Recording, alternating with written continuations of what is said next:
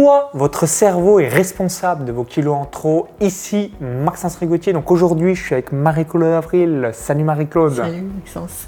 Donc juste avant euh, que tu euh, te présentes et que tu euh, répondes à cette question, je vous invite à cliquer sur le bouton s'abonner juste en dessous pour rejoindre plusieurs dizaines de milliers d'entrepreneurs à succès abonnés à la chaîne YouTube.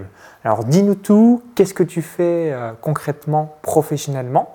Pour que les personnes sachent euh, qui tu es. Tu es également membre de mon mentorat Business Internet depuis décembre 2021.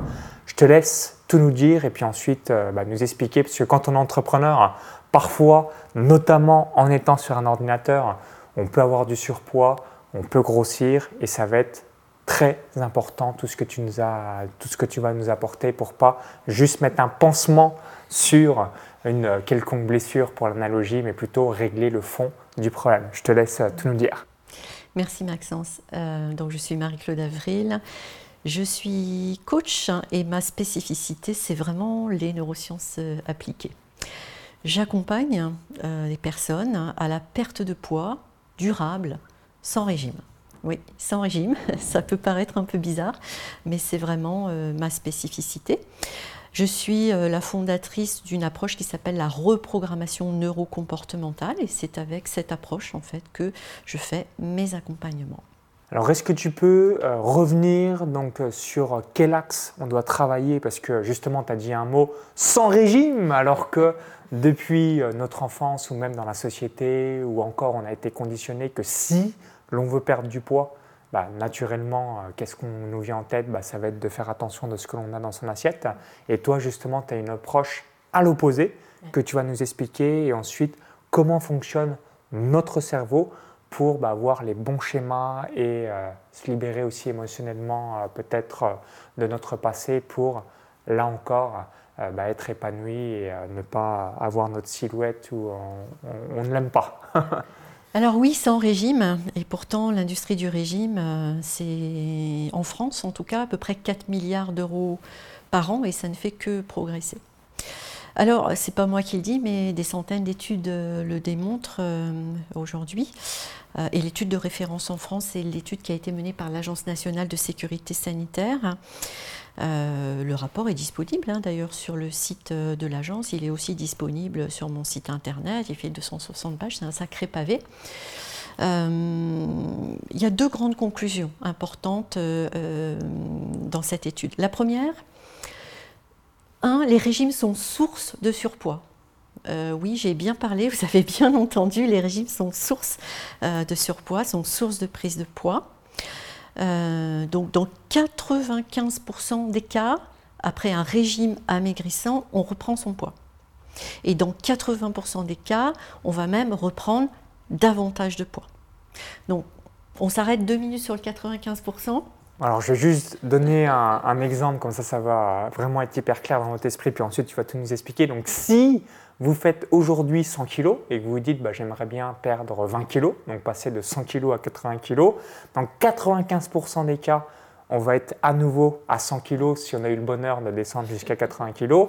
Et dans 80% des cas, donc ça c'est ce qui m'avait choqué quand tu m'as montré euh, l'étude, j'ai fait What? Comment c'est possible? Au lieu de faire 100 kg, donc comme à l'instant T, on a voulu perdre du poids, bah, on va être à 105, 110, 115, donc encore pire que la situation initiale lorsqu'on voulait régler euh, le problème. Donc je te laisse euh, nous expliquer tout ça en détail. Tout à fait. Euh, donc, on reprend son poids, on reprend même davantage de poids.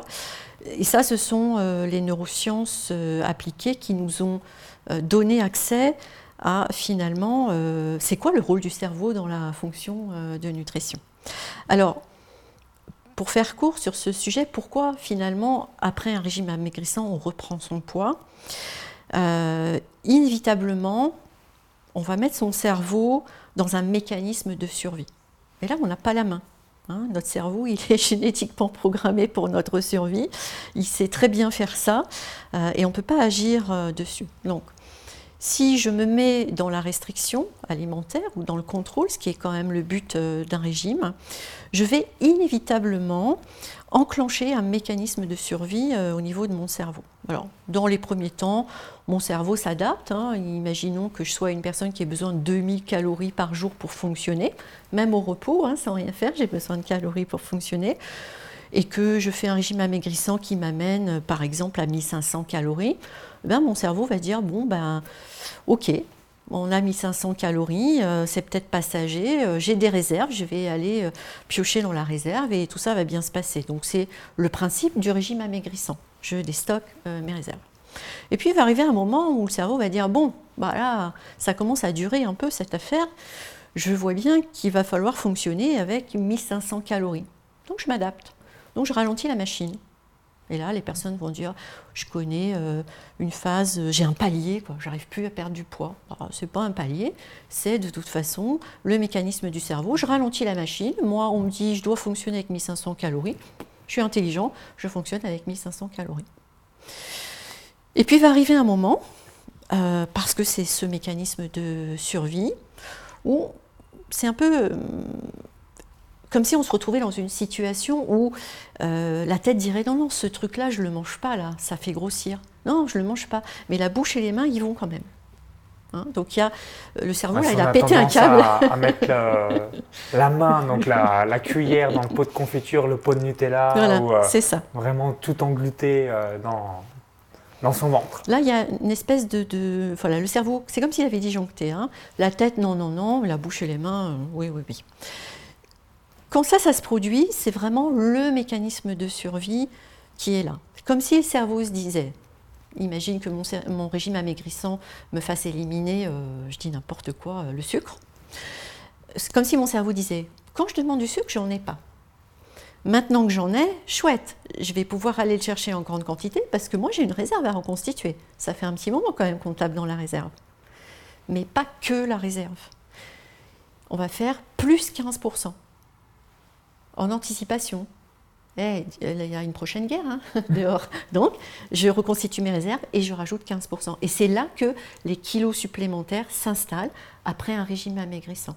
Donc, c'est important de comprendre que plus on fait de régime, plus on tape dans les réserves, plus on tape dans les réserves et plus on a ce mécanisme de survie qui se met en place et donc plus on reprend plus on reprend du poids. Et donc c'est ça le fameux effet yo-yo lié au régime, et souvent l'effet yo-yo en mode compulsion. Hein, la tête, non, non, ce truc je ne le mange pas, c'est pas bon, mais la bouche et les mains n'ont rien à faire, elles y vont euh, quand même. Donc ça, c'est vraiment le rôle du cerveau dans la fonction de nutrition par rapport à l'effet régime amaigrissant. Voilà pourquoi les régimes sont source euh, de surpoids. Je disais tout à l'heure, arrêtons-nous deux minutes sur les 95%, parce que c'est pas anodin quand même. On peut le lire à l'envers. Échec dans 95% des cas. Ça veut dire succès dans 5% des cas. Est-ce que vous accepteriez de prendre un médicament efficace à 5% Probablement pas. Est-ce qu'en période de pandémie Covid qu'on vient de vivre, les gens auraient accepté, pour ceux qui ont accepté, un vaccin efficace à 5% Absolument pas. Eh bien, pour autant, les personnes qui font des régimes, et qui reprennent du poids avec un régime vont à nouveau retourner dans le régime et donc appliquer une méthode qui ne marche qu'à 5% des cas, sans jamais remettre la méthode en cause. Hein, c'est elle qu'elle remette en cause. J'ai pas bien fait, j'ai pas fait ma phase de stabilisation, j'ai pas fait ci, j'ai pas fait ça. Comme impossible de remettre la méthode en cause.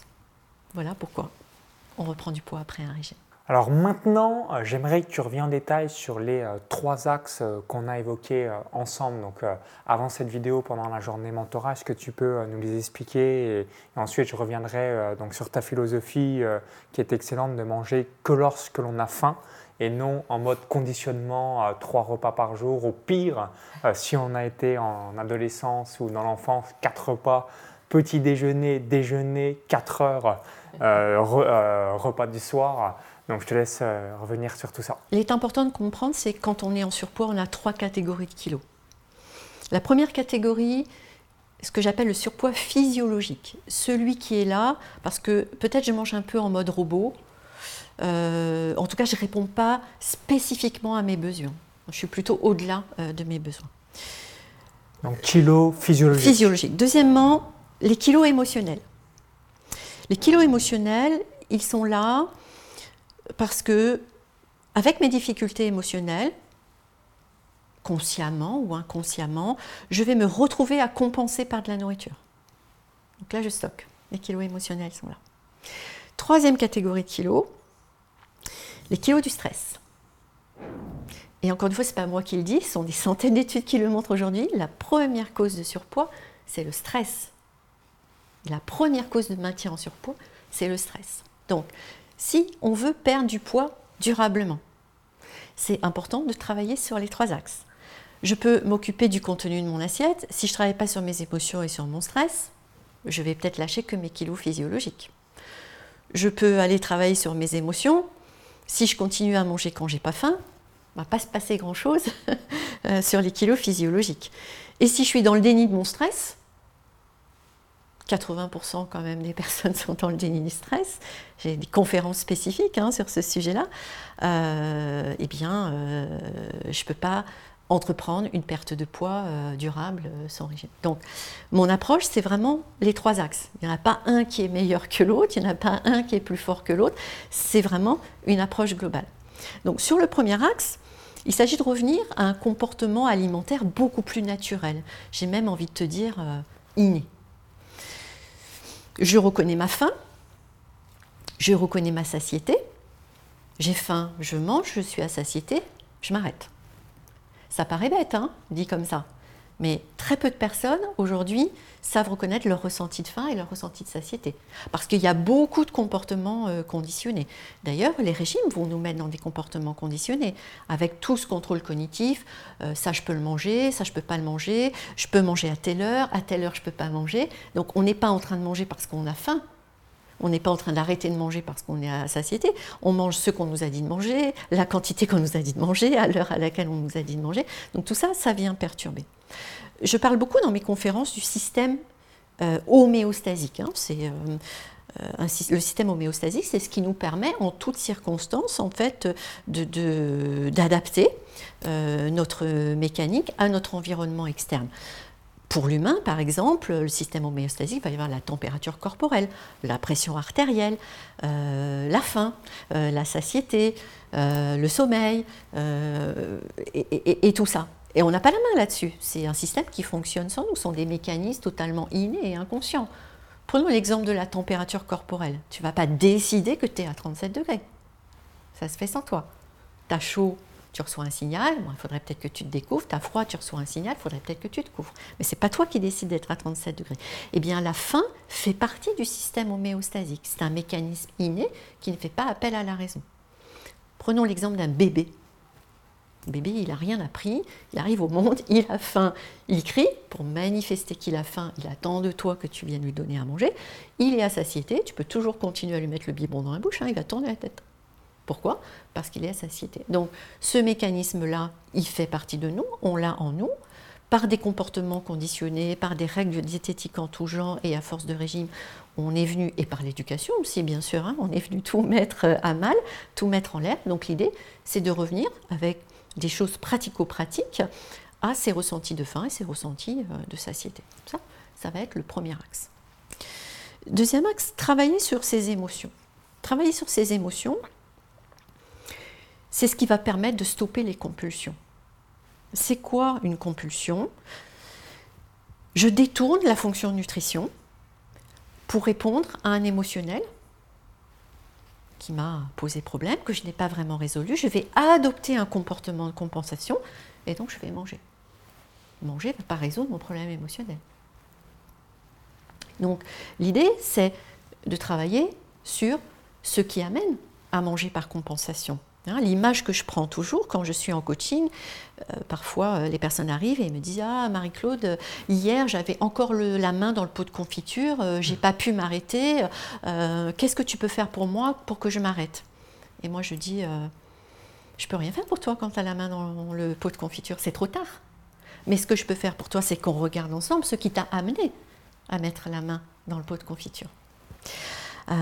et à travers euh, la reprogrammation neurocomportementale, j'ai intégré une technique qui s'appelle la régulation émotionnelle, qui est une capacité naturelle que nous avons en nous de réguler nos émotions. Ça passe par des choses extrêmement simples, simplement on n'a jamais appris à personne euh, à le faire.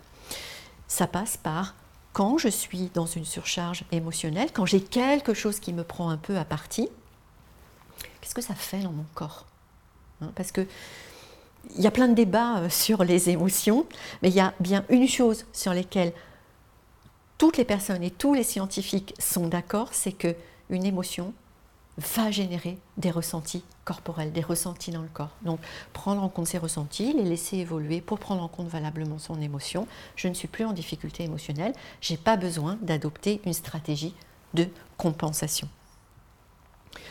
Troisième axe, le stress. Donc je le répète, la première cause de surpoids, euh, c'est le stress.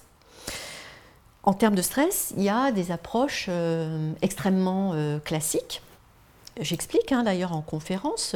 Aujourd'hui, tu fais une recherche sur Internet sur le stress. En un clic, tu vas avoir 300, euh, 300 euh, solutions pour pouvoir gérer ton stress.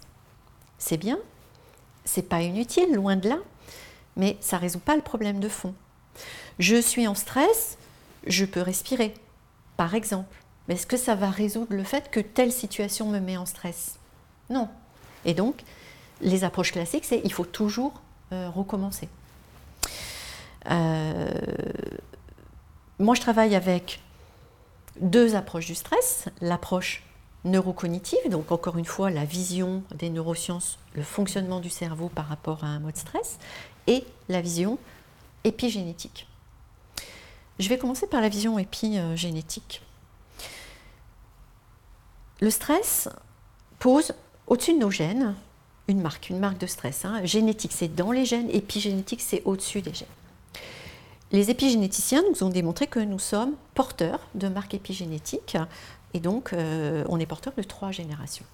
L'épigénétique aujourd'hui nous démontre que on peut agir sur notre environnement, on peut agir sur notre perception pour changer ces marques épigénétiques. Hein. Quelque part, avant, euh, on nous mettait euh, dans ce paradigme qui est ben, c'est dans mes gènes, donc euh, c'est gravé, euh, je ne peux pas changer grand-chose, et si je suis malade, ben, j'ai plus qu'à attendre que la science trouve des solutions. Alors, bien sûr, la science a trouvé des solutions, mais elle n'a pas trouvé des solutions à tout, donc ce qui nous mettait plutôt dans une démarche un peu passive, hein. j'attends euh, que les choses se, se, passent pour moi.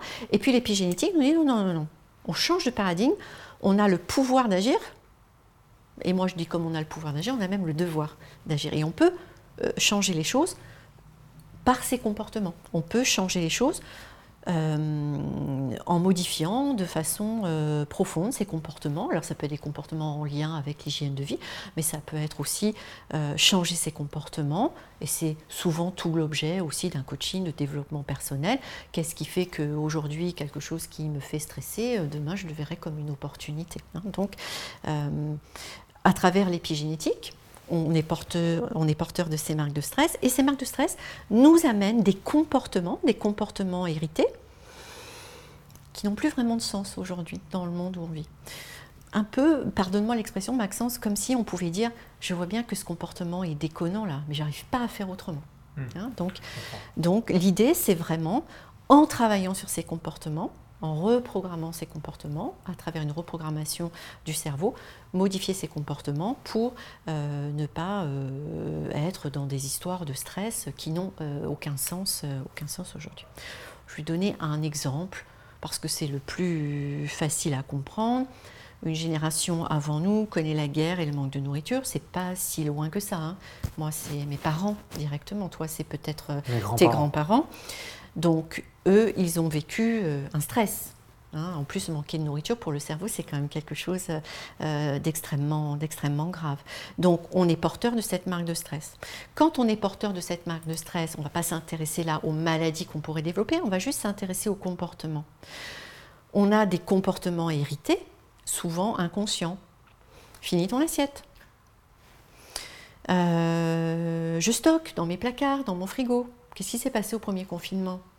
Les gens stockaient, hein, on était vraiment dans, les peurs de mon Moi qui viens de la campagne de la ferme, les bocaux, les congélateurs qui sont pleins, il y en a deux, et beaucoup de stockage en termes de bocaux, voire même des boîtes de conserve, ce genre de choses. C'est exactement ça. Autre type de comportement, manger par anticipation. Il est midi, d'habitude je mange à 13h, à 13h je vais être en réunion, je ne pourrais pas manger. Voilà, c'est grave, hein je mange maintenant. Qu'est-ce qui se joue dans mon cerveau quand j'adopte ce type de comportement bah, Dans une heure, si c'est la guerre, j'aurai plus rien à manger.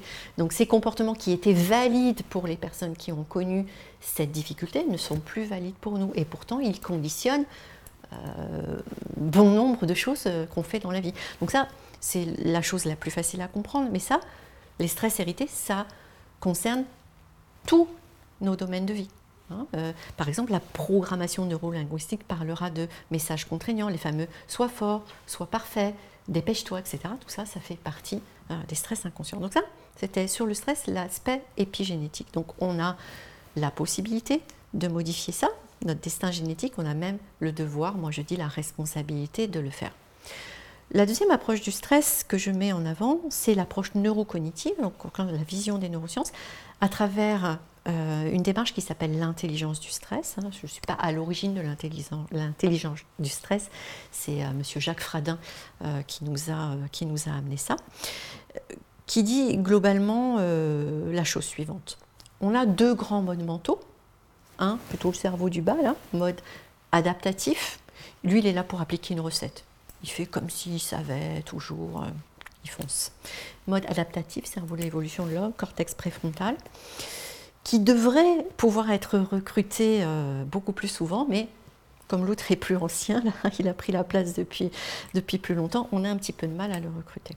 Et donc, quand on ne recrute pas le bon mode mental face à quelque chose qui nous stresse, le stress n'est qu'un signal envoyé par notre cortex préfrontal pour dire Hey, il va peut-être falloir euh, switcher là, euh, ton mode mental, pour ne pas voir la situation de la même manière, mais plutôt de la voir comme un explorateur là, qui découvre la situation, qu'est-ce qu'il pourrait en dire hein? Il est un peu neutre, il n'est pas impliqué émotionnellement, qu'est-ce qu'il peut euh, en voir, qu'est-ce qu'il peut en dire, de manière à trouver ses options et faire de son stress une vraie source de performance et pas juste voilà, mais ça me stresse, ça me stresse, et puis ça va être difficile d'eux, etc., etc. Donc ça, c'est vraiment des façons de travailler de façon profonde sur le stress. Hein, parce que comme je le disais tout à l'heure, on peut chercher des trucs sur Internet, comment je gère mon stress.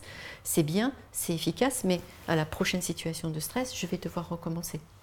Et donc là, l'apport des neurosciences, c'est comment je peux travailler en profondeur pour sortir des situations qui habituellement, bah, je les vois comme quelque chose qui pourrait être stressant, comme plutôt une opportunité. Donc pour récapituler, donc trois types de kilos que vous avez euh, peut-être, kilo physiologique, kilo émotionnel et euh, kilo lié au stress. Donc euh, vraiment, bah, focalisez-vous sur ces trois types-là, comme ça, ça vous permettra ensuite de vous sentir libéré comme vous en doutez. Maintenant, j'aimerais que tu reviennes sur trois principales erreurs. Tu as accompagné de nombreuses personnes au cours des dernières années. Quelles sont les erreurs majeures que tu vois quand les gens euh, viennent à toi euh, pour justement sortir de ces kilos liés au stress, liés aux émotions ou encore liés à notre physiologie? Tout à fait. D'abord, les personnes qui s'adressent à moi, euh, souvent quand même, sont des personnes qui ont tenté pas mal de régimes, qui ont eu des résultats, mais on connaît la suite. On connaît la suite. Euh, et donc, euh, ces personnes, parce que bien conditionnées aussi par l'industrie des régimes, font l'erreur de croire que en jouant sur le contenu de leur assiette, elles vont résoudre euh, tout le problème. Ça, c'est l'erreur, l'erreur majeure. D'accord? Alors que les neurosciences nous ont vraiment démontré que ce qu'on appelle le contrôle cognitif, c'est-à-dire que chaque fois que je dois me dire qu'est-ce que je peux manger, qu'est-ce que je ne vais pas manger, et ça c'est assez, et ça c'est pas assez, et ça c'est trop, et ça c'est bon, et ça c'est pas bon, euh, nous met de toute façon dans ce mécanisme de survie euh, que j'ai décrit au début. Donc la première erreur, c'est vouloir contrôler son alimentation et en espérant en plus que ça va résoudre les trois types de problèmes. la deuxième erreur que je vois, elle est encore liée à l'alimentation. Parce qu'aujourd'hui, avec cette infobésité sur ce qu'on peut manger, ce qu'on ne peut pas manger, ce qui est bon, ce qui n'est pas bon, il y a eu énormément de confusion entre pour mon alimentation, faire un choix pour ma santé et faire un choix pour mon poids. Et franchement, quand on raisonne poids et quand on raisonne santé, on n'a pas du tout le même raisonnement. Si je veux faire un choix santé, eh bien peut-être que je vais écarter euh, euh, des aliments euh, qui me génèrent une intolérance. Je vais peut-être écarter certains aliments qui vont me générer de ce qu'on appelle une inflammation de bas grade. je vais peut-être privilégier du bio, ça sont des choix santé. Si je fais un choix pour le poids, c'est extrêmement simple. Hein. Est-ce que j'ai faim? J'ai faim, je mange. J'ai pas faim, je mange pas. Il n'y a plus de débat aujourd'hui de la part des professionnels. Hein.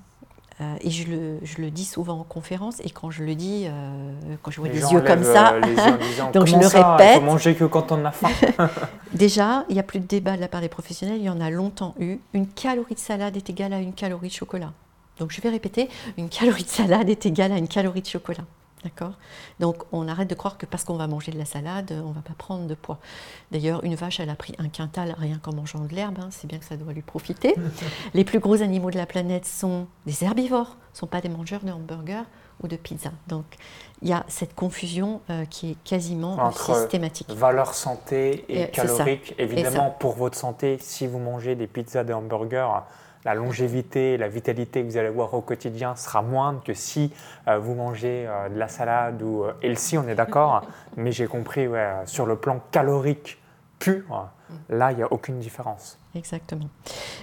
L'important, vraiment, si je veux faire un, un choix pour le poids, mon système homéostasique me dit j'ai faim, donc j'ai des homéostats à remplir. Je mange la juste quantité parce que je suis connecté à mes ressentis. Je ne peux pas prendre de poids, je vais même en perdre. Donc on arrête cette confusion entre les choix santé et les choix pour le poids. Ça n'a rien à voir. Le seul choix pour le poids, c'est est-ce que j'ai faim? Ça, c'était, je dirais, la, deuxième euh, grande erreur. Et la troisième erreur, c'est euh, ce fameux euh, message que l'on s'envoie, je veux perdre du poids, la dynamique de perte. C'est impossible pour le cerveau. Le cerveau ne veut rien perdre. Exemple, tu perds tes clés. Qu'est-ce qui se passe? Tu n'as de cesse que de vouloir les retrouver. C'est ce que j'allais dire, on veut les récupérer. Les récupérer. Et si tu les retrouves pas, qu'est-ce que tu vas faire? On va pas se sentir bien. Et tu vas surtout aller chercher le double. Oui. Ok? Ça, c'est une bonne image par rapport au poids. Je veux perdre du poids. Dans cette dynamique de perte, quand je perds, de toute façon, je vais reprendre. L'erreur, c'est de focaliser sur la perte, alors que le cerveau ne veut rien perdre. La bonne façon de faire, c'est je veux revenir à mon poids de forme, je veux m'alléger pour une histoire de bien-être, etc. Donc c'est plutôt une logique de gain.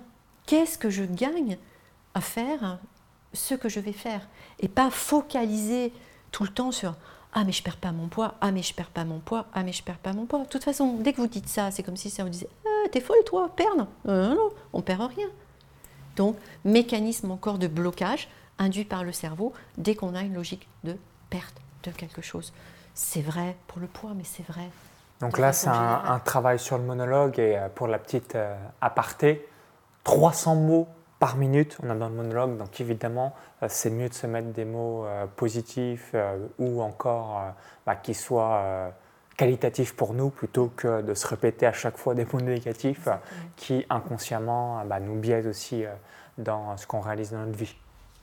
Voilà les trois erreurs que je rencontre le plus fréquemment. Pour vous donner un, retour d'expérience hein, par rapport à, à, ce que tu évoques là tout au long de cette vidéo, donc pour ma part, je mange qu'une fois par jour environ 250 jours par an. Pourquoi? Parce que je suis résident en Estonie et quand je suis en Estonie, bah, je travaille pas mal sur mon ordinateur. Et en travaillant pas mal sur mon ordinateur, bah, j'aime bien rester focus du euh, matin jusqu'au soir et j'ai pas forcément envie de manger. Donc du coup, ça rebondit à ce que tu disais. Euh, comme j'ai pas forcément envie de manger, bah, je mange qu'une fois par jour, un bon repas euh, le soir vers 19h qui me permet de pouvoir quand même digérer quand je vais me coucher vers 23 heures environ pour ensuite à nouveau bah, bien dormir et reprendre dès le lendemain. Et je, disais tout à l'heure au restaurant à Marie-Claude, moi personnellement, aujourd'hui, si je dois prendre le petit déjeuner le matin, c'est l'inverse. Je dois me forcer, euh, limite ça va me faire vomir, euh, parce que, euh, bah, comme tout le monde, hein, de 0 à mes quasiment 25 ans, je j'étais conditionné petit déjeuner, déjeuner, dîner, et je ne vous parle même pas, comme vous, l'adolescence, voire l'enfance, le fameux 4 heures, avec les chocoprinces ou les BN. Donc du coup, voilà, c'est juste quand je me suis intéressé au développement personnel, et être une meilleure version de moi-même, bah, c'est aussi se poser des questions en disant, OK, est-ce que je mange par robotisation depuis mon enfance et la société bah, qui va inculquer les 3-4 repas par jour, comme je vous l'ai évoqué, ou inversement, est-ce que je ne mangerai pas plutôt à chaque fois que j'ai faim? Donc dans mon cas de figure, bah, j'ai jamais faim le matin, donc évidemment j'ai sauté le petit déjeuner, donc ce qui me permet d'avoir une meilleure vitalité, je gagne du temps, je gagne de l'argent et surtout j'ai pas de coup de barre de digestion, j'ai pas de, pic de glycémie dans mon cerveau et 100 jours par an en moyenne, donc là plutôt quand je suis dans des déplacements, ce genre de choses, ou même euh, par euh, relation amicale, bah, j'aime bien euh, me manger un petit plat, mais plutôt léger. Le midi, on a mangé juste un plat pour la petite aparté, et, le soir, je mange un petit peu plus. Mais clairement, comme tu l'évoquais, en mangeant seulement lorsqu'on en ressent le besoin et non par conditionnement. Et je sais que souvent, euh, tu dois voir aussi souvent ces phrases. Oui, mais moi, je ne peux pas tenir 24 heures sur manger ou je vais mourir ou ainsi de suite. Bullshit. Et euh, aussi pour l'autre euh, petite anecdote, donc certains membres de mon équipe qui me demandaient bah, comment je pouvais faire comme moi en disant ah, c'est pas possible que je puisse manger qu'une fois par jour, hein, se sont convertis eux-mêmes à manger qu'une fois par jour parce que gain de temps, gain économique, mais surtout gain euh, sur le plan de la digestion parce que euh, ce qui euh, aussi vous plombe l'énergie, c'est à chaque fois qu'on doit digérer. Donc du coup, si vous réalisez un repas par jour ou deux, en tout cas juste quand vous avez faim, vous allez voir que c'est quand même peu souvent. par rapport à ce qu'on a l'habitude depuis notre naissance, eh bien, vous allez à pas prendre de poids. Et bizarrement, les kilos physiologiques vont faire comme ça. ça, va, ça va vraiment être euh, en, diminution, donc ça, ça, va être cool. Est-ce que euh, tu as, euh, pour récapituler, une recommandation, un message? Qu'est-ce que tu aimerais dire aux personnes, justement, bah, qui ont compris, OK, effectivement, je ne m'étais jamais posé cette question, à manger que lorsque j'avais faim. Dis-nous tout, quel est voilà, le message que tu aimerais adressé aux personnes qui euh, doivent perdre leurs kilos physiologiques, émotionnels et liés au stress Le message euh, que j'adresse hein, de façon générale, c'est arrêter euh, le boulier à calories. C'est vraiment contre-productif. Ça vous met malgré vous dans des mécanismes, alors même que vous croyez bien faire, ça va vous mettre dans des mécanismes qui vont vous maintenir en surpoids. Le deuxième, c'est quand on veut perdre du poids durablement, euh, on ne va pas résoudre ça en juste s'occupant de son assiette. C'est une vraie démarche de développement personnel qui est derrière. Il y a le rapport à soi, il y a le rapport aux autres, hein. euh, il y a le rapport à ses croyances, il y a le rapport à ses freins, il y a le rapport à ses peurs. Euh, donc, vraiment, vraiment, vous ne pouvez pas faire l'économie d'une démarche globale quand vous voulez perdre du poids durablement. Euh, ceux qui vous font croire le contraire sont des marchands de rêve. Ceux qui vous font croire le contraire, ben, c'est l'industrie du régime. qui est, très lucrative. 4 milliards d'euros par an, donc finalement c'est lucratif. Et en plus, c'est la seule industrie qui fait des bénéfices sur, l'échec. Sur l'échec hein, des gens, je comprends. Donc euh, c'est quand même important euh, de le mentionner. Euh, et puis, bah, s'il y a des femmes qui nous écoutent, hein, je, donne aussi pas mal de conférences sur, surtout, surtout, surtout, si vous avez des adolescentes. ne les mettez jamais en régime. Ne laissez pas vos enfants mettre un seul pied dans les régimes. C'est catastrophique. On en fait les personnes en surpoids de demain, on en fait les obèses euh, de demain.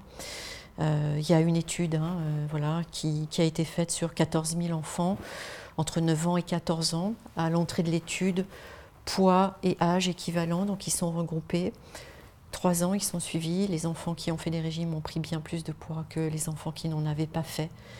Donc euh, vraiment, vraiment, euh, quand vos enfants sont en surpoids, vous pouvez être quasiment certain qu'il y a un problème émotionnel derrière. Euh, ne mettez jamais le doigt dans l'engrenage des régimes. Merci Marie-Claude et pour terminer cette vidéo, donc je voulais vraiment aussi que vous preniez conscience que notre actif numéro un, c'est notre santé, donc ne tombez pas dans le déni. Euh, parfois, on peut se dire, ok, euh, c'est pas très grave si des kilos en trop, que ce soit physiologique, émotionnel ou encore euh, lié au stress. Lié au stress, bah, il y a un nombre de crises cardiaques, d'infarctus en tout genre qui augmente chaque année un petit peu plus, malheureusement, dans nos sociétés sédentaires. L'aspect émotionnel, bah, quand on voit le nombre de cancers, de maladies aussi qui a lieu chaque année, malheureusement, c'est bah, première ou deuxième cause de mortalité en France. Donc c'est dommage, tout en ayant conscience que si on travaille sur soi, en étant la meilleure version de nous-mêmes, plus en faisant confiance et attention à notre actif numéro un qui est notre santé, eh bien on va pouvoir devenir centenaire et plus, et surtout euh, vivre une vie euh, comme on veut l'entendre. Merci Marie-Claude. Donc si vous avez apprécié la vidéo, cliquez ce petit bouton like et partagez là à toutes vos personnes qui euh, ont peut-être justement besoin d'écouter ce message et euh, ça leur permettra de comprendre, de se dire ok, effectivement, euh, ça pourrait être pas mal que je mange que lorsque j'ai faim et vous allez pouvoir aussi regarder en détail ce que réalise Marie-Claude, comme ça ça vous donnera des clés pour la suite de votre vie. Est-ce que tu as un petit cadeau euh, Donc c'est la masterclass que les gens peuvent visionner euh, pour euh, les personnes qui aimeraient en savoir plus sur toi? Tout à fait, oui, tout à fait. Donc je vais mettre le lien i comme info, tout est dans la vidéo YouTube ou encore tout est dans la description juste en dessous. Vous cliquez sur le lien, ça va vous amener sur une page récapitulative ou vous laissez juste votre prénom, votre adresse mail, comme ça, ça vous permettre de voir la suite de ce que réalise Marie-Claude. Et puis en même temps, vous pouvez taper Marie-Claude Avril directement sur YouTube ou sur Google et comme ça, ça vous permettra de retrouver d'autres ressources. Merci une nouvelle fois, prenez soin de vous et à bientôt pour la suite. Tout le meilleur, bye bye